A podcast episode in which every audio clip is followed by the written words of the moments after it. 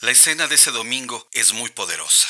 Él, atrapado por ese oleaje humano que se desborda, decidido a acercarse y tocarlo, avanzando de a poco entre las manos que rogaban por su cercanía e impregnarse de qué sé yo, como si fuera la última puerta para ser redimidos, para salvarse del fuego de un sistema que, a su entender, ha sido injusto, cabrón y discriminatorio para todos ellos. Si eso es cierto o no, no es relevante, porque al final la conversación política es un tren que avanza sobre las vías de la emoción, esa que anda últimamente tan exacerbada, diversa, encontrada, pero sobre todo con la hazaña suficiente para borrar al oponente de cualquier intento de discusión, de cualquier asomo de tolerancia y mucho menos darle espacio para tener una pizca de empatía. A cuatro años de haberse cambiado de la acera de la oposición a la bahía del poder, Andrés Manuel López Obrador ha cambiado las reglas y los referentes de la conversación pública en México. Aunque cambio no implique mejora, podría decirse que la 4T es un fenómeno fundamentalmente comunicacional.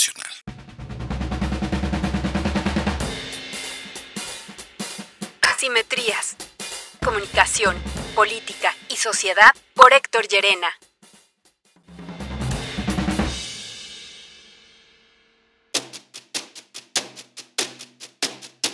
48 meses después, ni defensores ni detractores abordaron el aniversario del gobierno con especial énfasis editorial. Y es que, ¿para qué hacer un recuento de una historia que todos los días se presenta resumida y actualizada por los dos bandos? El presidente ha sabido reducir a diario y a su mínima expresión la narrativa, esa misma que sus opositores se la suelen revirar con singular presteza y simetría. Y aunque los cronistas de la transformación quieran taguear a la marcha al aniversario con términos como apoteótica, histórica, mística y otras insólitas esdrújulas eufónicas, lo cierto es que al discurso de la 4T le pasa como los secretos en Las Vegas. Lo que se dice en la 4T se queda en la 4T. Y es que en cuatro años, la sofisticada maquinaria de propaganda del gobierno ha construido su gloria y su condena, a manera de una isla bien adecuada para la batalla, que hoy solo existe en su relato, pero que los hace permanecer en vigilia. Un sitio que le da confort y ánimo a sus huestes, y que en su extremo afán de mantenerlas fieles, dinamitaron los puentes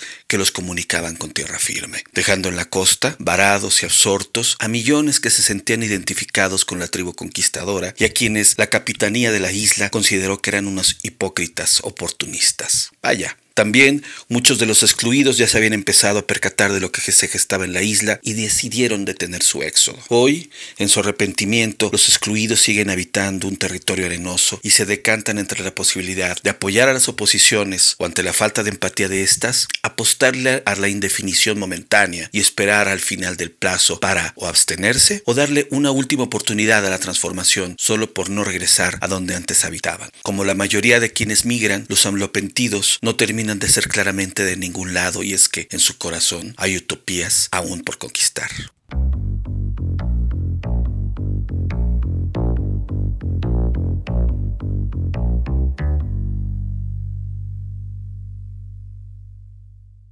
Que las clases medias, más que una categoría en las mediciones económicas, son una personalidad social y cultural, protagonista de la narrativa de la mayoría de las naciones desde la segunda mitad del siglo XX hasta nuestros días. Porque no son solo los que son, sino también los que genuinamente quieren sentirse como si lo fueran. Y es que las clases medias aspiran, sueñan, y aunque no suelen lograr ascender económicamente, inculcan esa aspiración entre sus generaciones venideras. La educación y la preparación, la cultura, el disfrute del arte, el anhelo de viajar, de especializarse, de poseer un inmueble, lograr todo a partir del trabajo y el mérito, disfrutar el día a día a través de los sentidos, cumplir los sueños y no dejar de perseguirlos, son solo algunos de los valores que le dan sentido a la vida de las y los clase medieros del mundo. Y si nos vamos a valores menos narcisistas y más colectivos, la clase media cree en el Estado de Derecho, en la pluralidad, en la tolerancia, en la democracia, en la protección de los derechos humanos, la protección ambiente y otras causas actuales. Por ejemplo,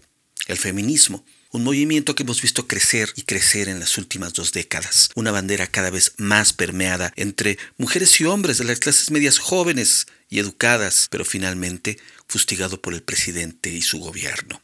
AMLO se ha esforzado muchas mañanas en disparar justicieramente contra todos y cada uno de esos valores. AMLO ha convertido ese segmento psicocultural en un cómplice inconsciente y hasta en un tonto útil para las execrables clases altas.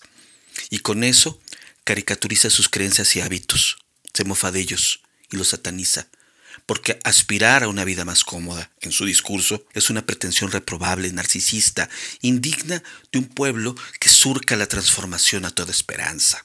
Está dicho. Para el presidente, las clases medias son el bufón del capitalismo mexicano, recién bautizado como humanismo, aunque en él no quepa todo mundo.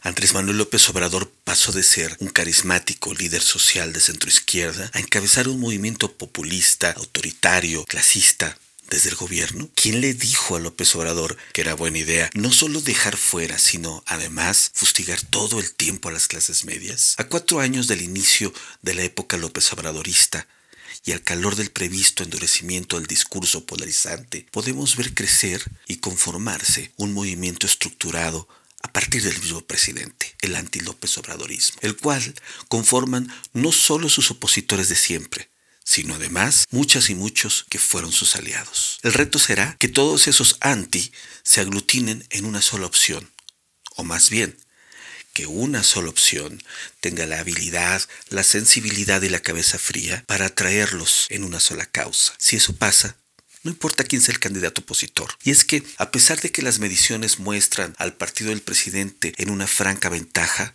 aún está por verse cómo influirá la radicalización del presidente para esos días. Pareciera que en Palacio no han advertido que su estrategia puede convertirse en una especie de boomerang, que no verán hasta que venga de regreso con la misma fuerza con la que lo lanzaron.